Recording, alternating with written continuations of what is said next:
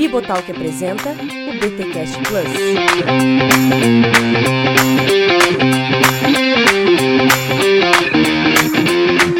Muito bem, muito bem, muito bem. Começa mais um BTcast Plus, o de número 4. Eu sou o Rodrigo Bibo e Igreja Centrada é para gente madura. Galera, muito legal a recepção de vocês a este BTcast Plus. Eu só tenho uma pergunta a fazer para você que tem elogiado este BTcast Plus sobre o livro Igreja Centrada. Quantas pessoas você ensinou a ouvir podcast para que ela tivesse acesso a esse conteúdo? Vocês têm que me ajudar. Vocês precisam ajudar o Bibotalk a chegar mais longe. Sério, galera. Esse ano eu quero fazer o ano do podcast aqui em bibotalk.com. Quero realmente incentivar, instigar, provocar, encher a paciência para que você ensine outras pessoas a ouvir podcast. Mas agora, não dá para ficar só para você. Ensine outras pessoas a ouvir podcast. Passe adiante, ensine. Galera, comenta primeiro, ó, vou dar uma dica matadora. Primeiro você comenta do assunto pá, pá, pá, legal, pá. Pô, inclusive, pô, tem um pessoal aí falando sobre o livro, bem legal. Olha só, pega ali o celular da pessoa, já instala o Spotify ou instala algum aplicativo de podcast e ensine ela a ouvir podcast. Passe pra frente, jogue nos grupos da comunidade, enfim, a gente quer chegar mais longe com o BTcast Plus. E claro, gente, o nosso trabalho a gente está fazendo, a gente agora pede que você seja um cooperador do nosso trabalho. E já quero deixar avisado que com a volta do BTcast tradicional, é, meus amigos, o BTcast volta na semana que vem. Consequentemente, o BTcast Plus passa a ser mensal. Então você vai encontrar o BTcast Plus sempre na segunda terça-feira de cada mês. Você vai ter o BTcast Plus fresquinho para você. E eu quero fazer um disclaimer aqui rapidez. Olha só, na semana passada eu anunciei o desconto do Igreja Centrada, tanto no site da Vida Nova quanto no da Amazon. Bem, a Vida Nova manteve o desconto tudo certo até o final de janeiro. Já a Amazon subiu o livro no dia seguinte ou dois dias depois ao anúncio que foi feito aqui. É porque acabou o estoque da Amazon e aí eles começaram a vender de terceiros, consequentemente não puderam manter o preço. Então é o seguinte, galera, não compre na Amazon se ele estiver mais de 60 reais, porque a Amazon me prometeu que vai fazer um preço abaixo de 60. Eles já pediram mais livros, estão renovando o estoque. Então, fica ligado aqui nos recados paroquiais ou nas nossas redes sociais, principalmente o Instagram, pois o Instagram é a rede social que a gente mais está usando aqui no Bibotalk. Gente, ó, toda semana quase tem sorteio de livros.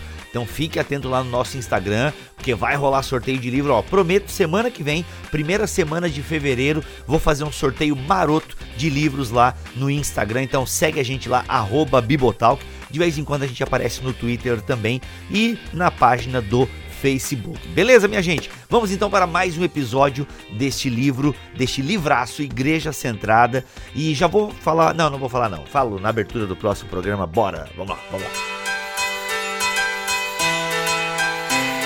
Gente, capítulo 4, Keller vai falar sobre a necessidade da renovação pelo evangelho. Basicamente, Keller está falando aqui sobre o avivamento, né? Ou os avivamentos. E aí, pessoal, como é que é essa parada? Temos falado sobre os efeitos do evangelho. A propósito, gente, é, se você não leu, é muito legal você voltar algumas páginas é, aqui no livro que nós não falamos sobre a questão do evangelho na família, no desânimo e na depressão, no amor e nos relacionamentos, no autocontrole, na raça e na cultura. Que ela vai dando uma série de pinceladas sobre os efeitos do evangelho nessas questões. Tá? Então, assim, a gente não tocou nesse assunto, até porque cada tópico daria um podcast em si. Mas é muito importante. Cada tópico dá um livro do Keller, né? Ele, ele, sobre alguns desses tópicos ele tem livro escrito, inclusive, né? Tipo casamento. Verdade. Exatamente. Exatamente. muito bom, verdade. E até porque, gente, o nosso propósito não é uma leitura em conjunto. Não, a nossa ideia é pegar o tópico do Keller, a gente trazer o pensamento dele. Como vocês já perceberam, às vezes a gente extrapola, a gente vai para outros pontos e tal.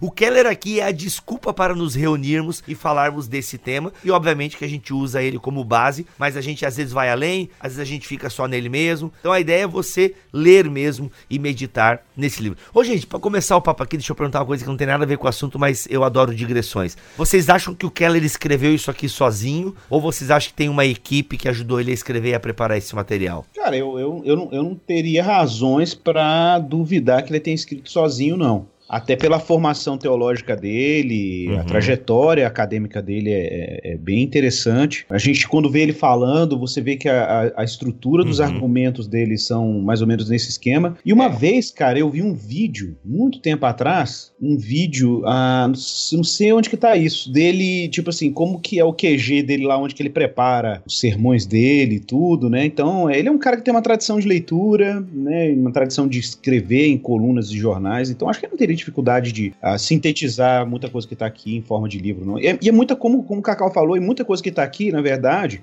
são livros que ele já escreveu, só que ele jogou tudo dentro de um único livro, assim, claro, remanejando, ajeitando e adaptando o formato do livro. Mas é, se você pensa, por exemplo, nos anos de ministério que ele tem, de produção que ele tem, ele juntar uhum. tudo, né, e colocar numa única obra e fazer ajustes não é algo tão, tão digamos assim, né, surpreendente, nesse sentido. É, tem uma questão aqui também que ele fala no início, né, de que isso é fruto de tantas pessoas que pediram como é que se faz, né, como é que a Redeemer faz igreja, como é que, né, ele levava as pessoas lá para dar treinamento tal. Então, assim, para além, né, com certeza, eu, eu acredito sim que isso é, vem da pena dele mesmo, mas a, o ministério todo dele, que da onde esse livro frutifica também, é um ministério bem colaborativo, né? Tem bastante gente trabalhando junto. Isso, é, né? Até por isso a pergunta. Legal, legal, muito bacana. Fecha para. Traçar uma linha onde é que, onde é que para é, o, que, o que foi ideia dele isso. e onde é que ele aprendeu isso com outra pessoa no decorrer da caminhada. Mas as palavras, em termos de, de inspiração verbal, eu acho que ele. Eu aí, acho ó. que ele que escreveu mesmo. Muito bom, muito bom.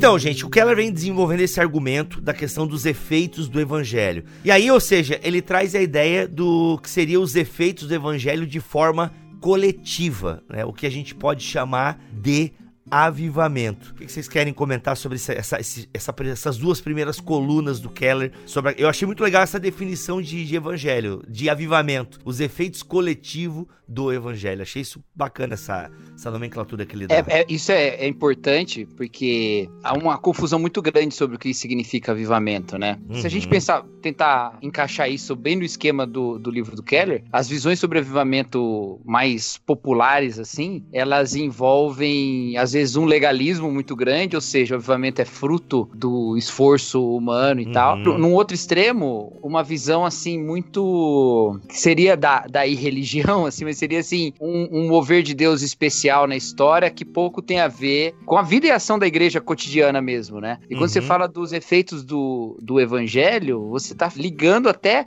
na própria questão histórica de avivamento, que surge sempre a partir da pregação uhum. do evangelho mesmo, né? Não surge a partir de uma conjuntura é, é, favorável e nem de um esforço é, específico. Surge do evangelho dando fruto, né? E dando fruto de maneira coletiva. Então isso é, é bem interessante mesmo.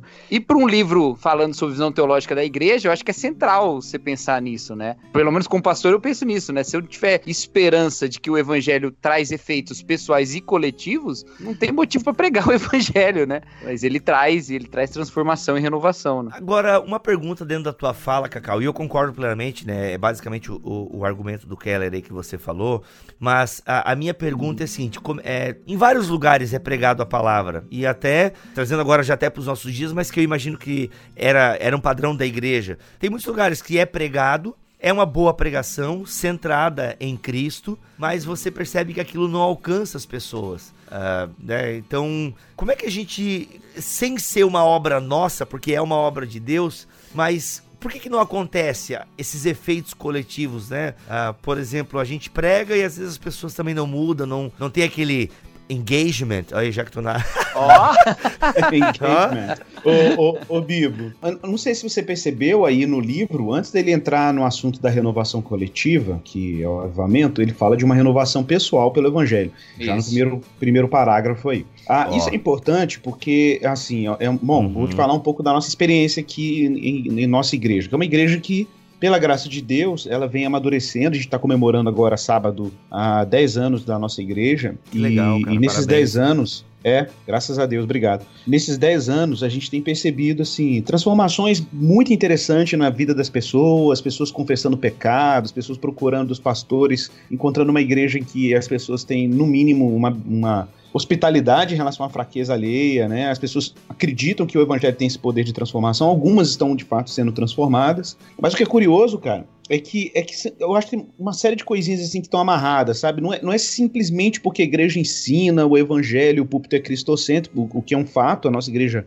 não tem culto Uhum. surpresa, né? Qualquer domingo que você Uhum. for na igreja, o evangelho está sendo pregado de alguma forma, né? E a gente descentraliza qualquer ênfase é, no pregador, qualquer ênfase na, na gente fora da luz do evangelho. Então isso acaba produzindo uma cultura, um ambiente na igreja em que o evangelho começa a produzir efeitos de transformação de fato. Mas não é meramente o ensino, é que na verdade até quem está ali envolvido com a igreja, ah, no ensino, na pregação e tal, busca em si uma, uma renovação evangélica, né? Então, na medida que eu, como pastor, me vejo me renovando no evangelho, eh, me transformando por essa boa nova, é impossível que isso de alguma maneira não afete os outros, não inspire os outros a buscar o mesmo tipo de engajamento com, a- com- com- com o que Cristo é, o que a obra que ele fez, etc. Eu acho que esse é um ponto, né? Eu acho que pregadores que pregam o evangelho precisam ser renovados pelo evangelho. Não é simplesmente falar do evangelho de forma impessoal, com uma teologia sistemática. É, precisam ser pessoas afetadas por isso, né? Essa é a palavra. Uhum. É. Um outro aspecto importante assim que a gente tem percebido é tornar a, ver- a mensagem do evangelho, que ela é uma verdade eterna, tá na escritura e tudo, ah, numa mensagem que se conecte com os dilemas humanos do nosso tempo, assim. Então, essa coisa que o Keller trabalha demais quando ele for falar e mais para frente em contextualização do evangelho, né, que é você ter uma sensibilidade a respeito das angústias humanas do seu tempo e detectar os ídolos do nosso tempo e como o evangelho responde a essas demandas. né? Olha Então a gente trabalhar os vários temas do mundo contemporâneo aí, sei lá, é, ansiedade, projetos de sucesso pessoal, insegurança existencial, casos de suicídio, tem tanta coisa que a gente tá vendo hoje aí, né? Essa polarização Uhum. política, são temas que estão aí na o mote do momento que você pode trazer luz a partir da realidade do evangelho. Então tentar explicar o mundo que nós vivemos a partir de uma velha verdade que é o evangelho, faz com que as pessoas olhem para o evangelho com um olhar mais assim, poxa, mas isso é relevante até hoje, isso faz sentido até hoje, faz, faz todo sentido. Eu tenho dó às vezes de pastores foram profundamente até bem educados na verdade do evangelho e assumem igrejas e são pessoas que querem ser leais a essa mensagem, mas a mensagem simplesmente ela não, não conecta na realidade das pessoas. Então essa, essa ponte, né, ou para usar um termo de Calvino aqui, né, falta essa acomodação da linguagem. A linguagem precisa ser acomodada, né, é- é, ao público que você está falando, as demandas que você do seu, do seu Uhum. entorno cultural, né? Retomando aí o livro do Ed Stetzer, né, o, o Desvendando Uhum. o Código Missional, em que tem essa preocupação de você perceber que cada contexto é um contexto, então você tem que traduzir a verdade evangélica para esses contextos. É como o carinha descolado que foi formado numa escola, numa igreja urbana no centro da, da numa grande cidade brasileira e que foi enviado como missionário para o interior, ele quer uma igreja descolada lá. Não vai funcionar, porque às vezes são contextos culturais que nem Uhum. são pós-modernos, são super é, clássicos, né? Tradicionais até. Então, ou Uhum. o contrário, você às vezes quer uma igreja hiper tradicional num contexto urbano em que você precisa de uma linguagem contextualizada e tudo. Então, acho que a gente precisa ter esse cuidado com a forma. O conteúdo é o mesmo, o conteúdo está estável, né? E, claro, repetindo, né? é, reconhecer que, que antes da gente se preocupar com aviva- avivamento como uma renovação coletiva, reconhecer que essa renovação precisa atingir indivíduos de fato, né? Pessoas de fato dentro da comunidade de fé. né? Então acho que esse é um ponto que, que, é, que é essencial.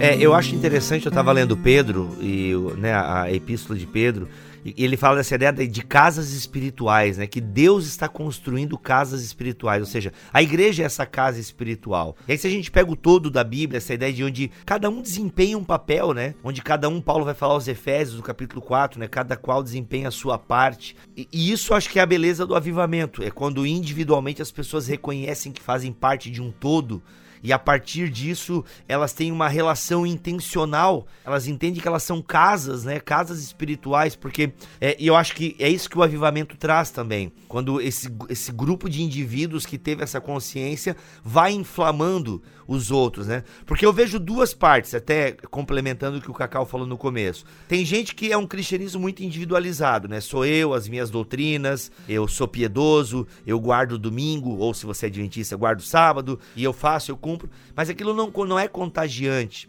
Em contrapartida tem o outro lado, a galera que inverte, né? Acha que a santificação vai trazer a justificação. Então, a pessoa, ela realmente ela é contagiante, ela fala de Jesus, ela ora, ela é jejua, ela vai pro monte e ela faz coisa nada e ela vai evangelizar na praça, só que às vezes tem uma motivação que também não é evangélica porque ela tá botando a santificação na frente da justificação. E aí a gente tem esses, esse desencontro, né, muitas vezes. E, e é, agora, quando as pessoas entendem o que é o evangelho, os efeitos do evangelho nela, e elas têm essa consciência de que são casas espirituais, né, que são tijolos. É tijolos ou tijolos? Agora, tijolos, sei, tá certo. Fica aí a dúvida tijolos, né? E são tijolos espírit, né? Tijolos de uma casa espiritual. Cara, isso começa a dar uma visão, isso começa a trazer realmente né, um, um avivamento ou um reavivamento e tal. Acho isso é importante a gente ter isso. E muitas vezes, né, essas pregações, eu costumo brincar, tem pregações, brincar, não é bem uma brincadeira, né? É uma crítica também ou uma análise, enfim, sei lá. Tem pregações que são muito boas exegeticamente,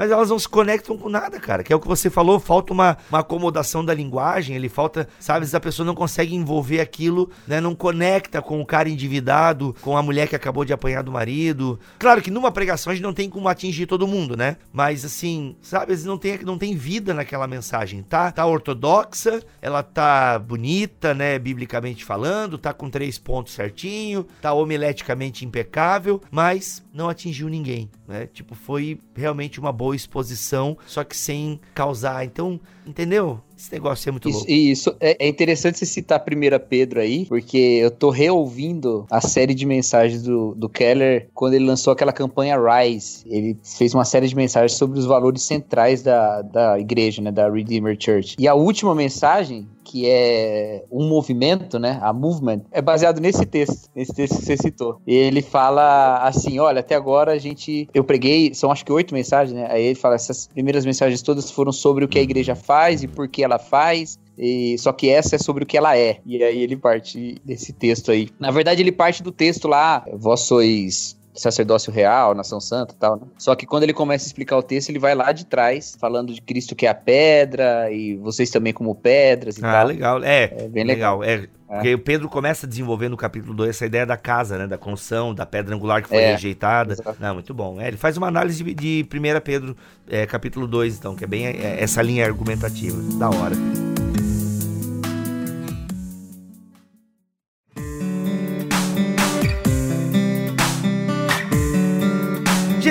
Então, aqui coloca na página 66 definições é, de avivamento. Esse entendimento da renovação pelo evangelho é diferente de outros dois conceitos difundidos sobre o significado de reavivamento. O primeiro conceito enxerga o avivamento basicamente como o acréscimo de atos extraordinários do Espírito Santo, como milagres, curas e revelações. O segundo conceito enxerga o avivamento como um período especialmente vigoroso de pregação, de reuniões e de atividades evangelísticas. Em contraste com esses dois conceitos, defendo que a renovação ou o avivamento pelo evangelho é uma intensificação da atuação normal do espírito, entre parênteses, convicção em relação ao pecado, regeneração e santificação, segurança da graça, por intermédio dos meios comuns da graça, pregação da Bíblia, oração e os sacramentos. E aí, vocês concordam com essa basicamente três definições aqui de avivamento? Vocês se enquadram mais em quais? Vocês vão na linha do Keller aqui ou faz um,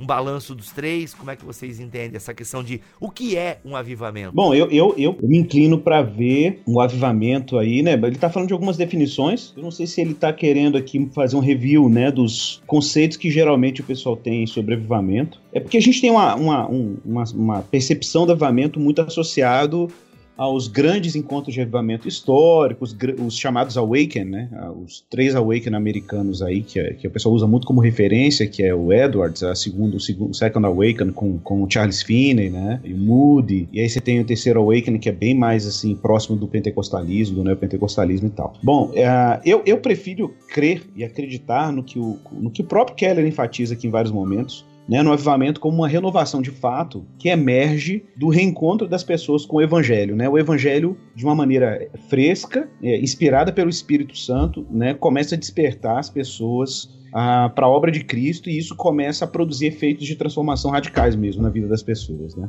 Ah, um outro ponto que eu acho que é importante mencionar é a abrangência do, do avivamento, né? porque a gente sempre tem essa noção do avivamento assim, em níveis nacionais, é, territoriais ou até trans, transcontinentais. Né? Se a gente considerar, por exemplo, o avivamento do século XVIII, é o avivamento metodista, né, que acaba respingando também na Nova América, lá, né, no, no, na Nova Inglaterra, né, nos Estados Unidos. E, e, e, de fato, a gente tem sempre uma percepção de avivamento nessa, nesse nível de abrangência, né? Mas o que é legal é que o Keller chama atenção para essas renovações locais também, assim, tipo, a, a, a, renovação pode acontecer numa cidade, ela pode acontecer numa igreja local, ela pode acontecer, inclusive, é, em determinados grupos dentro de uma igreja ou dentro de uma rede de igrejas, né? Então acho que isso é uma coisa muito dinâmica assim. É, é, claro que quando você tem uma experiência de, ou testemunha, um avivamento de abrangências territoriais amplas, você fica, chama mais atenção, né? É, é óbvio. Mas a gente não pode ignorar por exemplo, esses casos de renovações locais, né? Ah, por, por, exemplo, eu pessoalmente, eu pessoalmente, a gente não pode dizer ainda de um avivamento, mas eu tenho percebido até viajando pelo Brasil, conhecendo muitas pessoas aí de diversas igrejas e tudo, que no nível muito discreto ainda, mas que, que não se dá para ignorar, a gente tem percebido assim lampejos de renovação espiritual é, evangélica em alguns segmentos da igreja brasileira hoje, ou em alguns grupos, né? Alguns uhum. movimentos assim. Ah, eu vejo isso nos movimentos de plantação de igreja, ah, vejo por exemplo, pastores é, jovens, recém-formados em teologia, que se inspiram muito em noções de um culto centrado no evangelho, uma coisa cristocêntrica, né? Ah, existe uma, um,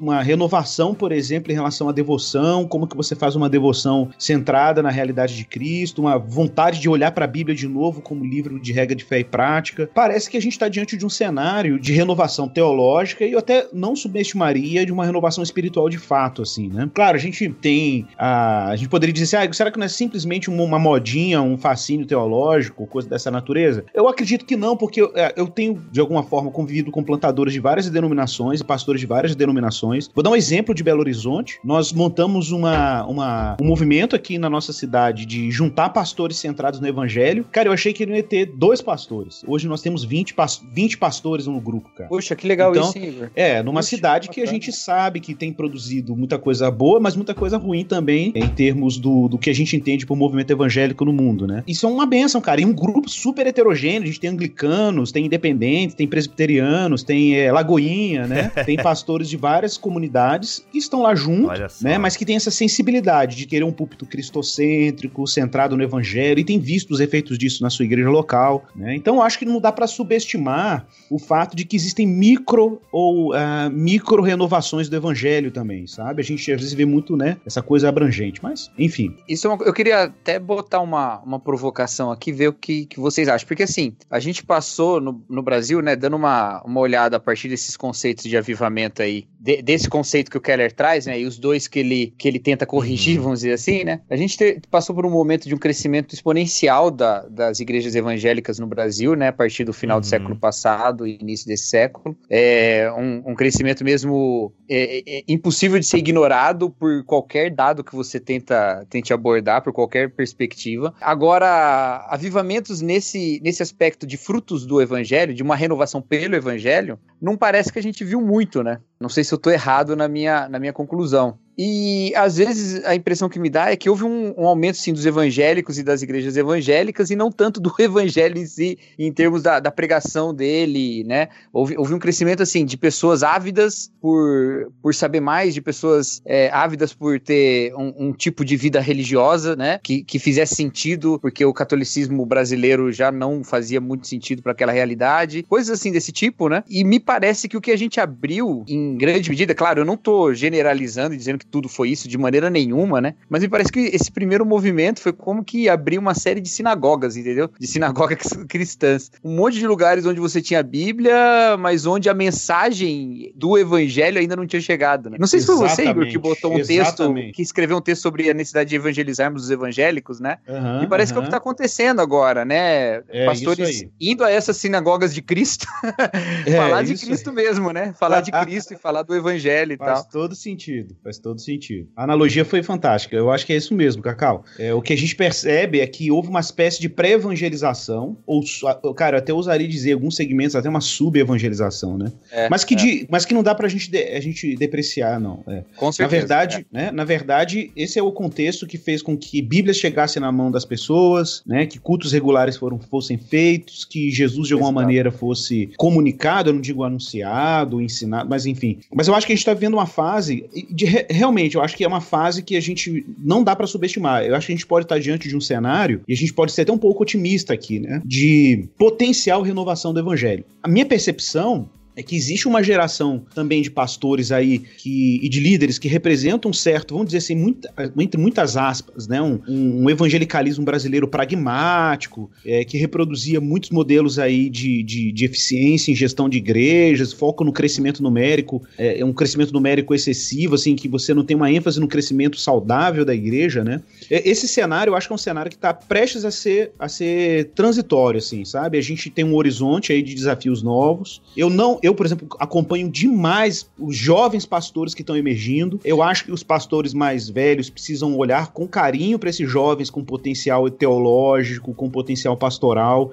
Eu sei que eles erram muito, sabe? Mas a gente precisa ter muita paciência, cara. Eu, eu penso muito na minha juventude, assim, quando eu fui pro seminário com 17 anos, né? Que eu errei muito, cara. Mas, cara, como eu precisava de um pastor mais velho junto de mim, que me ajudasse, que me encorajasse, né? Mas que ao mesmo tempo me falasse, não, cara, aqui, você pode ser mais moderado aqui e tal. Então os pastores olham muito pro pastor jovem ainda meio como competição, como concorrente, né? Cara, eu vou dar um exemplo aqui, né, de pastores jovens, a gente tem vários exemplos de pastores jovens que estão aí, cara, no YouTube bombando, produzindo conteúdo, é, né? Muita gente fala assim, pô, mas é, sei lá, de repente fala, o cara é muito polemista, quer audiência, eu não sei, cara, eu não sei se a gente pode olhar assim, sabe? Eu acho que, que tem, a gente precisa ter paciência, é, paciência uhum. e chegar é. junto, né? Chegar junto porque a gente não pode ter esse sentimento é, mesquinho, cara, de achar que Deus não pode renovar a igreja dele, que Deus não pode, de fato, estar tá levantando pessoas muito sérias no Brasil, com potencial muito sério da gente ter um movimento evangélico no Brasil mais sério, sabe, mais consistente. E, cara, de novo, eu não acho que isso é uma exclusividade calvinista. Eu acho que, de fato, a, o movimento reformado trouxe para o Brasil muitas contribuições, a gente ainda vai colher muitos frutos das boas contribuições do movimento reformado, mas eu acho que isso também está acontecendo em segmentos não calvinistas, né? Que é, é. essa necessidade, e no mínimo tem provocado vários segmentos não calvinistas a, a ter essa preocupação, né, de, de trazer a centralidade do evangelho. Ah, eventos como Vocari, eu gosto muito de citar isso, né, o, movimento Vocari, por exemplo, que é um movimento da, que emergiu é da MTB, que é uma,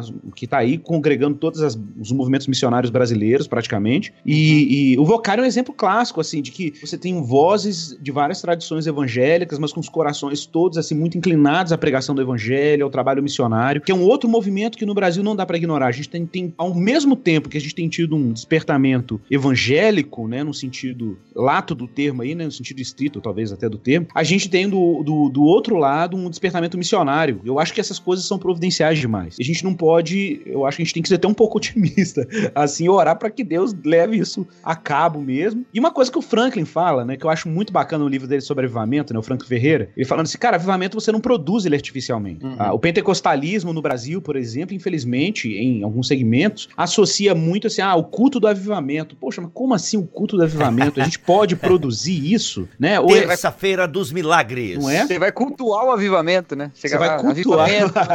Nesta né? quarta-feira. Não é isso? Deus não é fará isso? Então, o milagres. avivamento, Venha. como o Franklin fala, eu acho, eu acho isso muito legal, é uma coisa que Deus produz, cara. O que a gente pode fazer pelo avivamento é orar para que ele venha, né? E, e, e manter a fidelidade do público. Fidelidade do Isso, público. aí tu tocou no ponto. Porque se a gente ficar, ah, Deus faz, Deus faz, Deus faz, é Deus que faz, irmãos, é Deus que faz todas as coisas. Aí o pessoal fica tudo achando que Deus faz. E realmente Deus faz. Meu amigo, pede o negócio. E prega aí, o aqui, ó, evangelho, você né? vem pentecostal. Pega o evangelho. É, prega o não, e vai evangelho. pagar o preço. É. Não, e vai pagar o preço também. Deixa eu ser penteca aqui, deixa eu defender a classe, tá?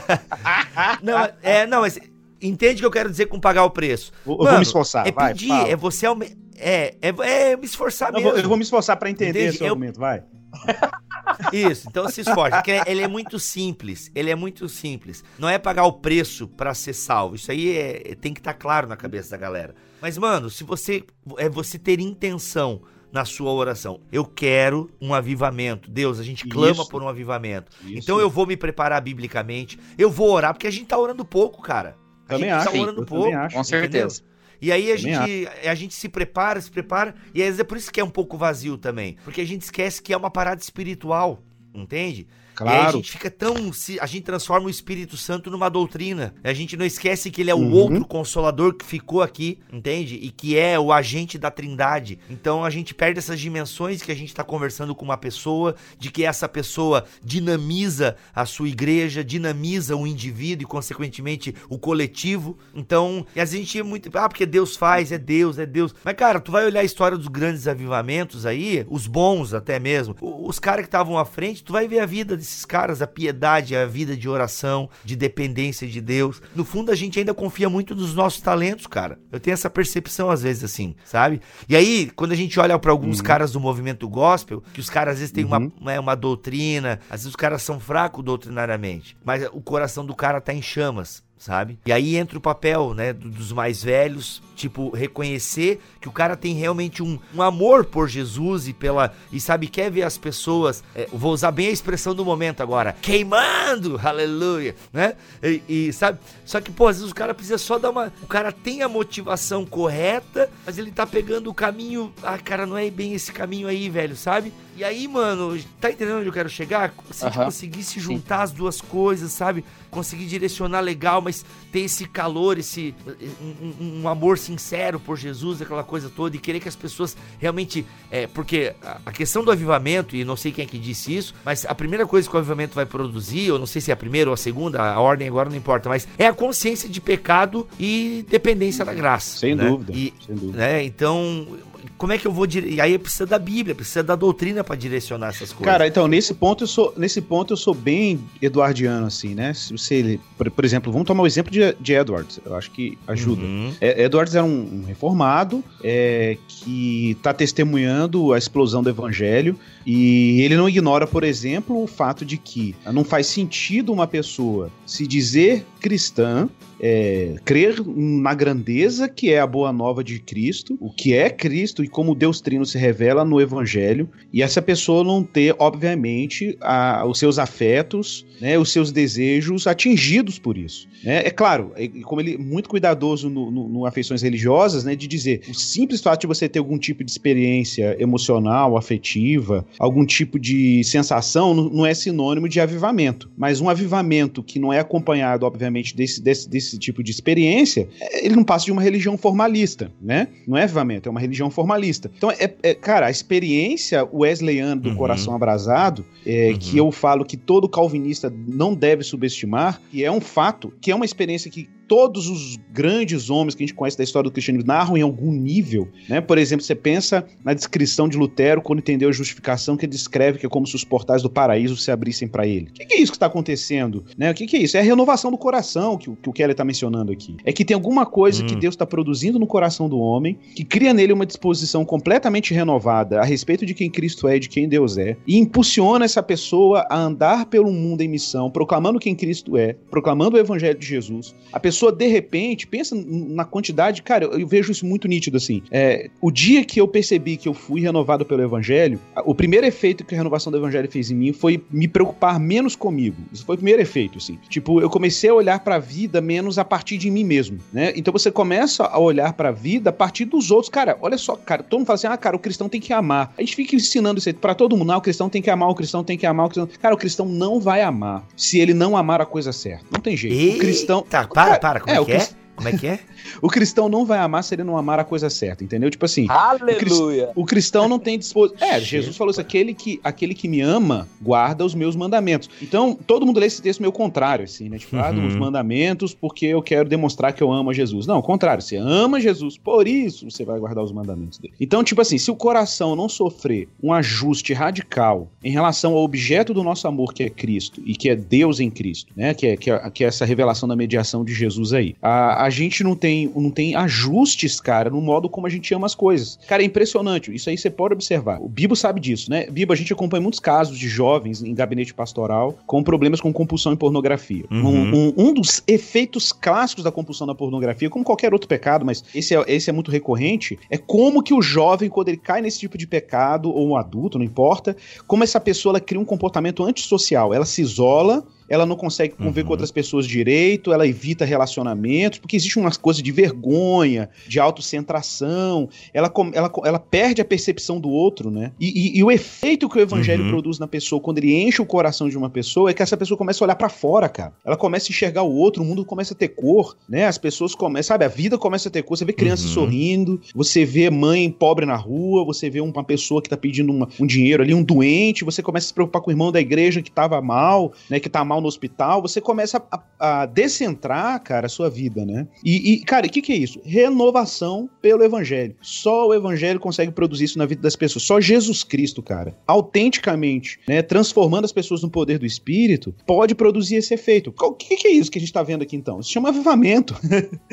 isso é avivamento, né? Isso é exatamente o que a gente tá discutindo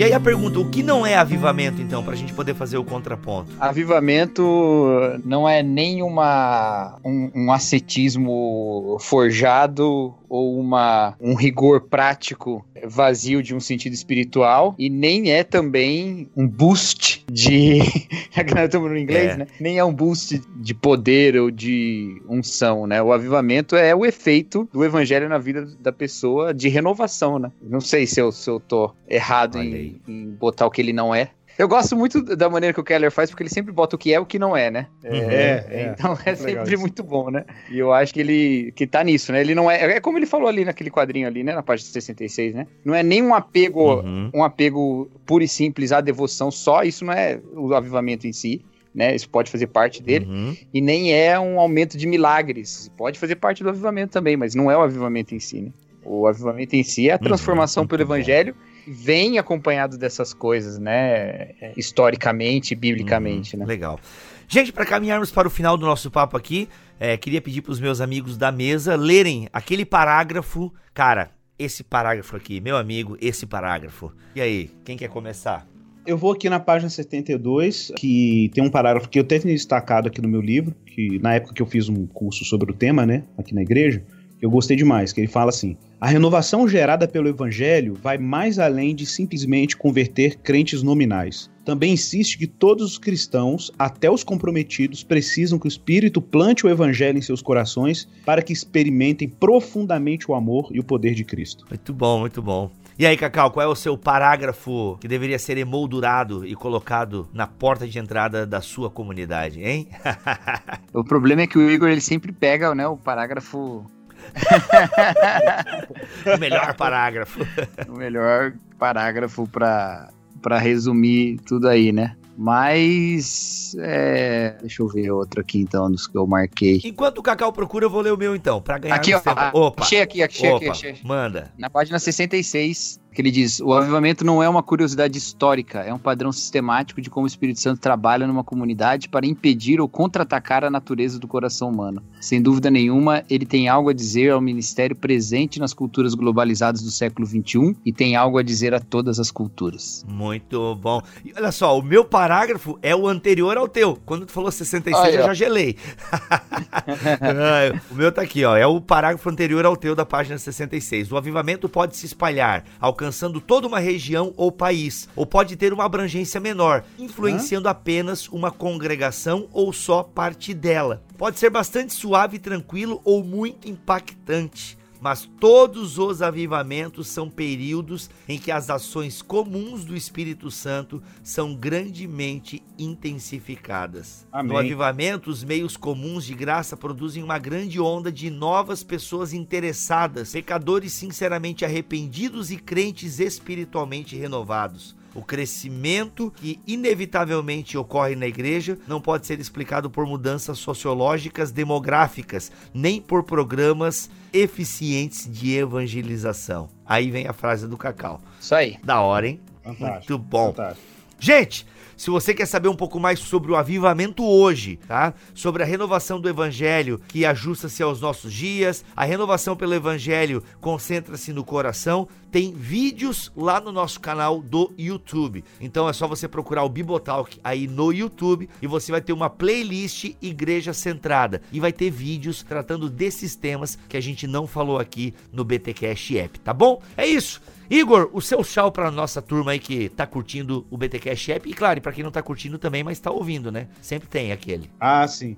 Pois é, pessoal, continue acompanhando aí essa série de reflexões. Eu acho que a gente tem muito que aprender junto também, uhum. né? E retomando essa noção aí, eu acho que essa conversa de hoje pode ser um estímulo aí pra gente renovar o nosso compromisso em oração, para que Deus desperte a sua igreja à obra de Cristo, né? E é ele que é a fonte mesmo de transformação que a gente precisa. Muito bom. Cacau? É isso aí. Um abraço, Deus abençoe vocês e que seja tão proveitoso quanto tem sido para mim. É verdade, para mim também. Gente, é isso. Espalhe a mensagem. Se tem feito bem para você, divulgue então para o pessoal da sua igreja aí, que a gente está aqui para aprender todo mundo junto e divulgar boa teologia e o conhecimento bíblico que traz o verdadeiro avivamento. Até. Até. Deus abençoe todo mundo. Tchau. Tchau. Tchau, tchau. Muito bom, gente. Legal.